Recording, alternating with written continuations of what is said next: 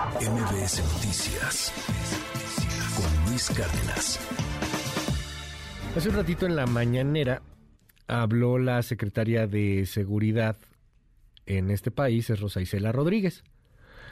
La secretaria de Seguridad informó que del mes de julio de 2022 al 3 de febrero de 2023 se han emitido 4.461 preliberaciones y 243 amnistías a personas que no contaron con una defensa adecuada.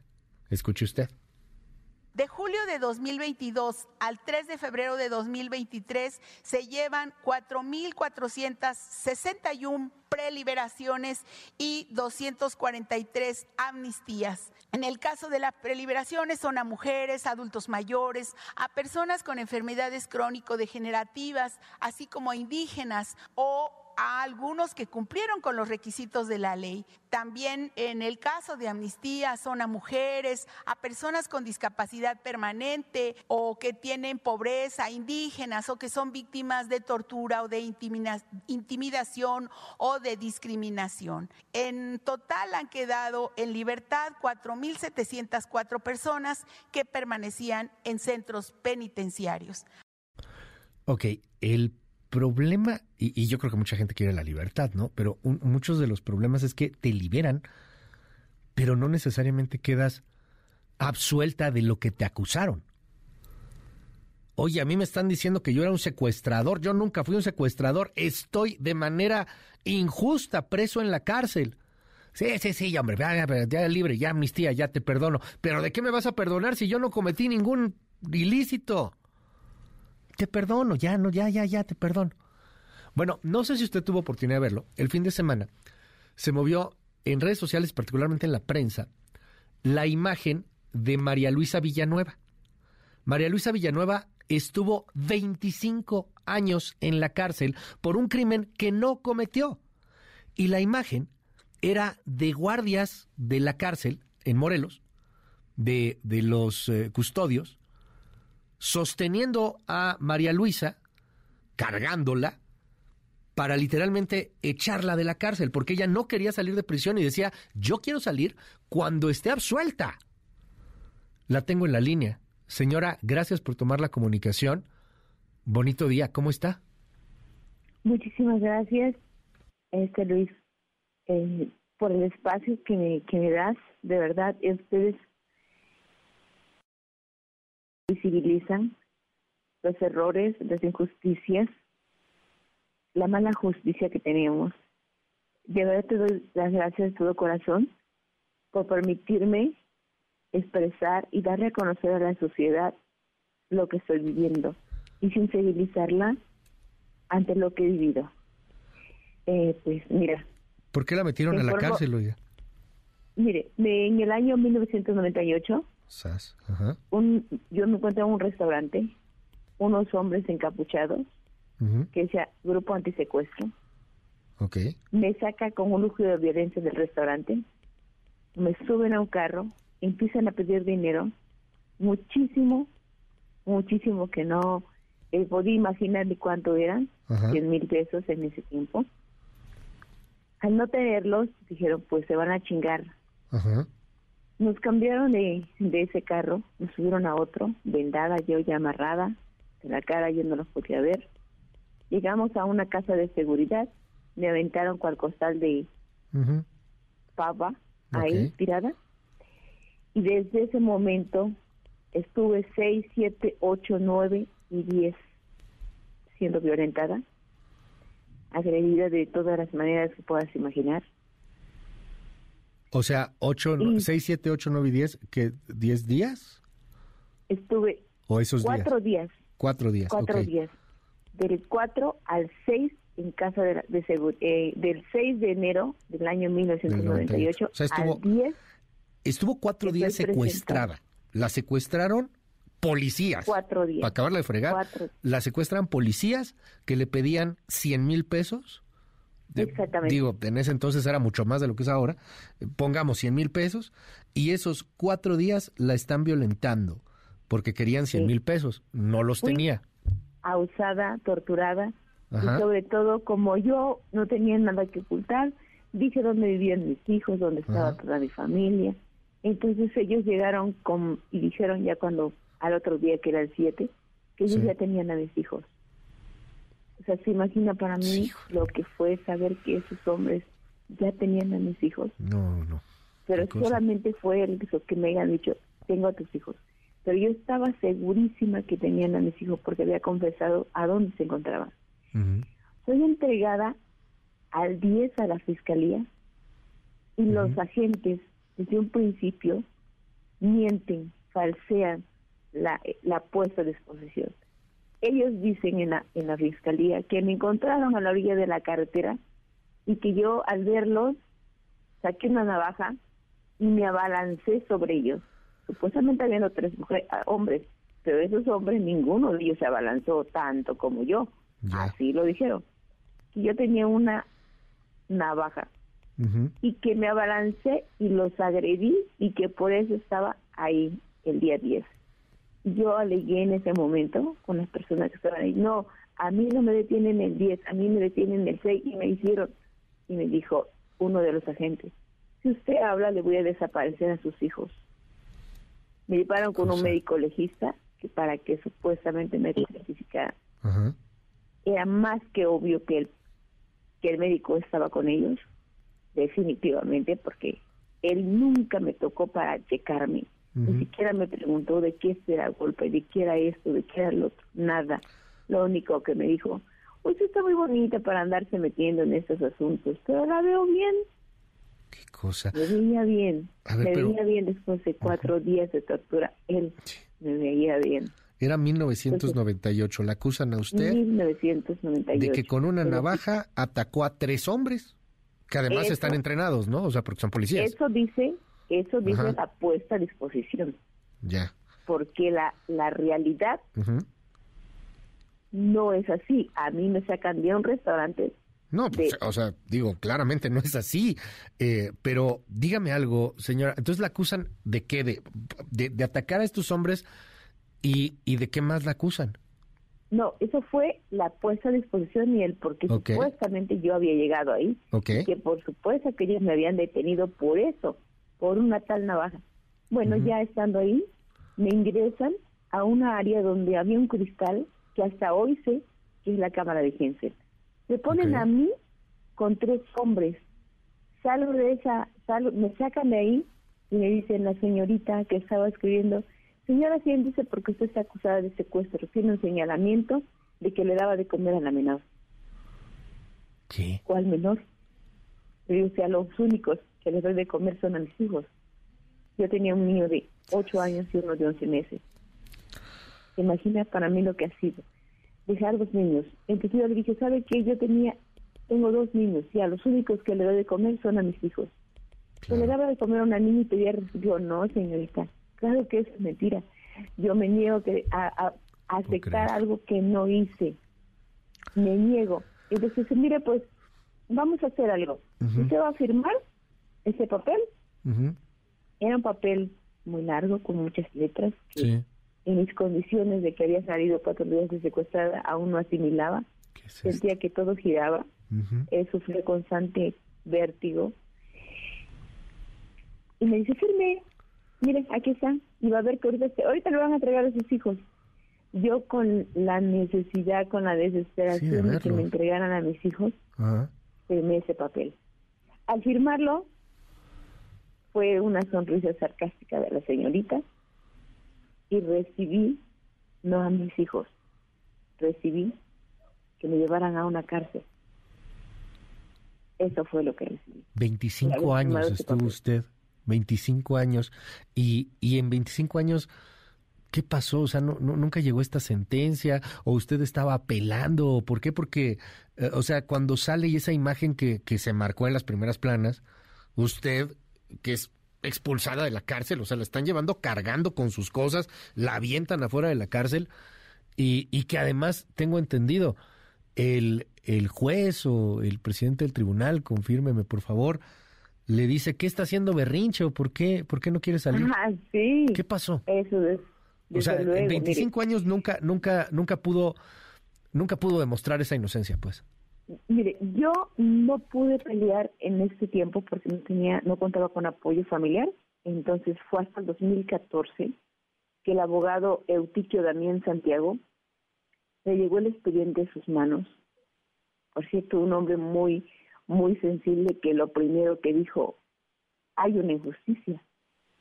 Le pero no hay dinero para que yo le pueda pagar.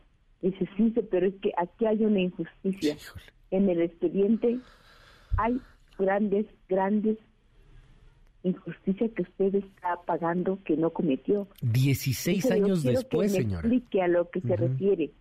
Bueno, dice, vamos a poner una queja en el 2000 y pusimos una queja en el 2014 a la fiscalía para que se, se investigara.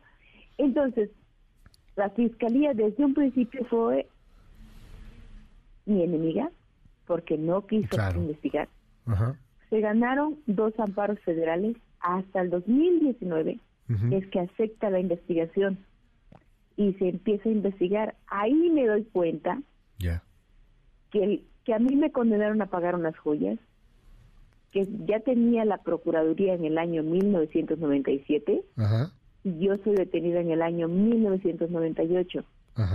Ahí me doy cuenta que el señalamiento que me hicieron los agentes en ese tiempo, que indujeron a la menor, fue fabricado, porque ellos dicen que pusieron a dos mujeres y yo de mujer, o a tres conmigo, y que la niña señala a María Luisa Villanueva. Eso es mentira. Nunca hubo dos mujeres en esa cámara de Kinsel. Tanto es así que en una investigación... Sí, pues era la única mujer que estaba ahí, ¿no? La única mujer y la, niña era la única que decía, pues ella es la que me da de comer, pero era, la única eh, mujer. exactamente. Oiga, perdón que la, que la, interrumpa aquí, es que, a ver, pasan 16 años para que usted tenga una defensa que más o menos se interesa en el caso, o que se interesa mucho en el caso, y de ahí todavía tienen que pasar 10 años para que le den esta preliberación, bueno, casi 10 años la, la preliberaron o la liberaron antier, este, en este fin de semana. Pero usted no quería, o sea, eh, no, no, no. Nueve años pasó para la investigación. Es ahí donde me enteré cómo estaban las cosas y cómo y quiénes habían secuestrado a esa menor. Y no fue en el año 98, fue en el año 97. Y cuando esa desgracia sucedía en el estado de Morelos, yo me encontraba en Guerrero amamantando a un bebé de tres meses. Ya. Entonces, empezamos la lucha, una lucha muy fuerte, desgastante de nueve años. Imaginará la lucha cómo ha sido para nosotros. Durísimo. Difícil emocional, económica, física, psicológica. Ha sido lo más pesado. Bueno. Oiga. El lunes 30 de, enero del 2023, era un lunes, soy llamada a la vinculación y me presentan con el presidente del Tribunal de Justicia, Jorge Gamboa Olía. Ok.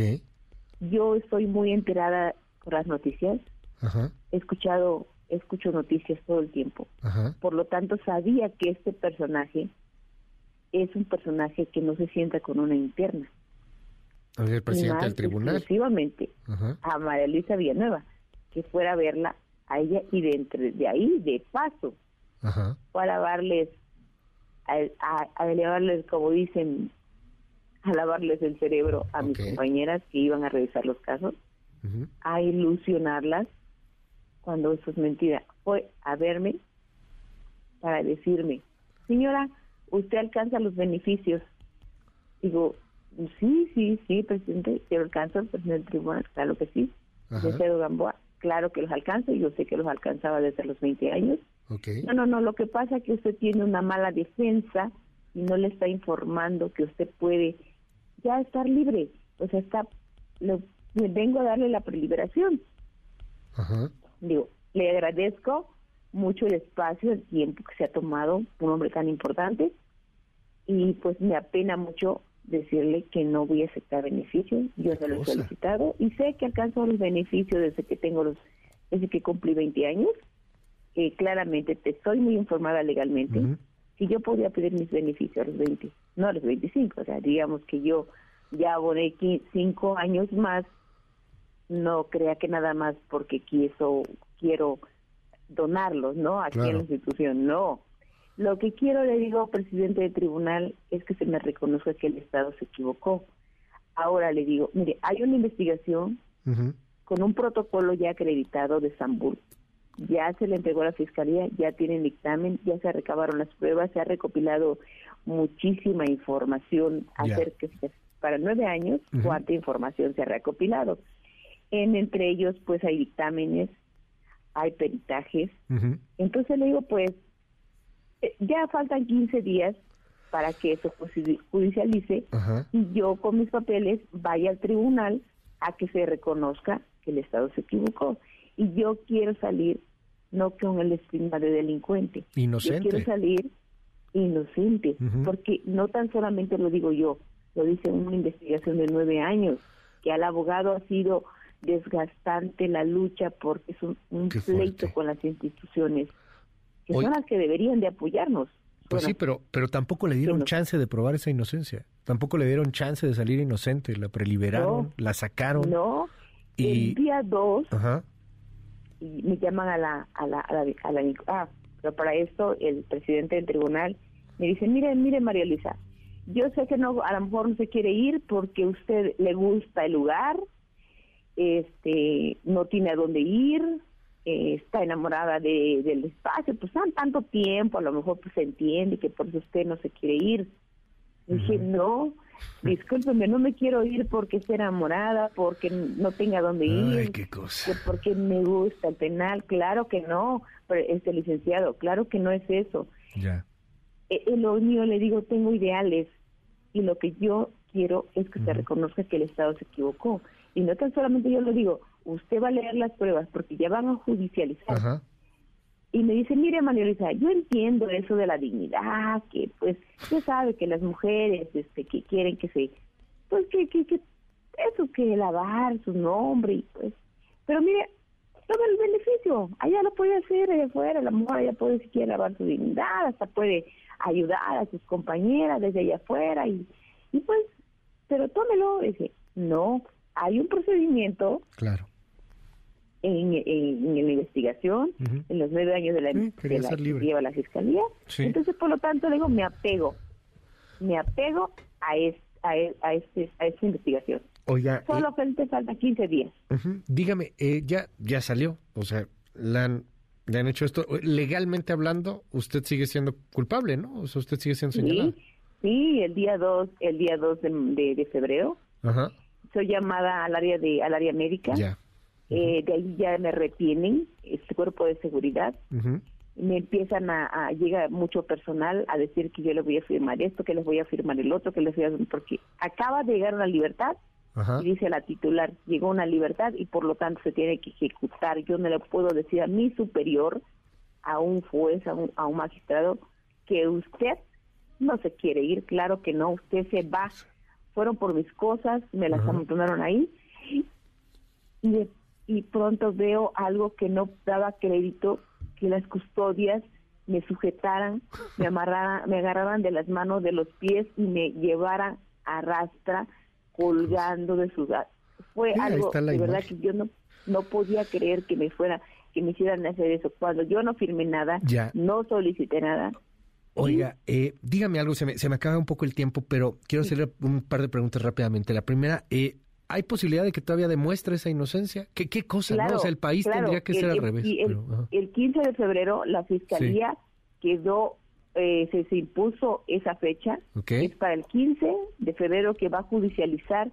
Eh, entonces, en cuanto ellos judicialicen, yo voy al tribunal a seguir peleando para que se reconozca mi inocencia. ¿Y no tiene miedo de que salga mal y que la vuelvan a meter a la cárcel?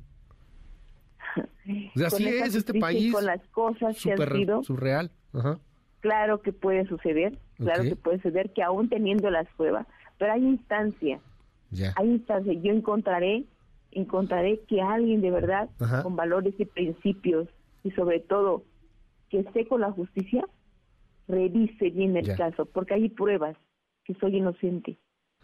Y finalmente, señora, con todo lo que es, y, lo entiendo, y, respeto mucho eso, o sea, de verdad se lo digo con, con corazón y con mucha eh, emoción, el, tener la valía de decir, yo no me quiero salir y que la hayan sacado como la, como la sacaron de la cárcel así, porque dice, yo quiero salir inocente, yo no hice nada. O sea, la, extorsionaron, una historia espantosa, 25 años en la cárcel, pero hoy ya está en libertad. Eh, ¿Qué se siente, oiga? Mi libertad sí la tengo, pero no soy feliz. ¿Y sabe por qué? ¿Por qué? Porque entonces no queda un precedente para que para que ninguna otra mujer vuelva a sufrir lo que yo he sufrido. Por eso voy a seguir luchando para que se me reconozca mi inocencia y sensibilizar a la, a la sociedad de que no puede ocurrir otra otra arbitrariedad tan grave como la mía. Me han destruido la vida. Entonces, quiero que quede como un precedente eso, de verdad, que para que ninguna otra mujer sufra lo que yo sufrí. Porque la violencia en mujeres va en cascada. Claro. Y yo estoy enterada, a pesar de estar en la, en la cárcel, siempre he escuchado las noticias y estoy enterada de tanta violencia que se ejerce sobre la mujer. Y yo soy una de las que ha sobrevivido a las graves, graves violaciones, a las peores torturas. Y aquí estoy. Y yo para adelante me tengo que poner al corriente con el tiempo, porque él no perdona, él corre. Gracias. no me puedo dejar tirada en el suelo llorando todo el tiempo lo que he vivido. Tengo que levantarme y seguir adelante. Le, le, aprecio mucho estos minutos. Es María Luisa Villanueva. Eh, estamos al habla, si nos permite. Le mandamos un abrazo. Gracias, señora. Igualmente. gracias por la Muchísimo gusto, Gracias, gracias por el apoyo. No, hombre, gracias a usted. Es María Luisa Villanueva. MBS Noticias con Luis Cárdenas.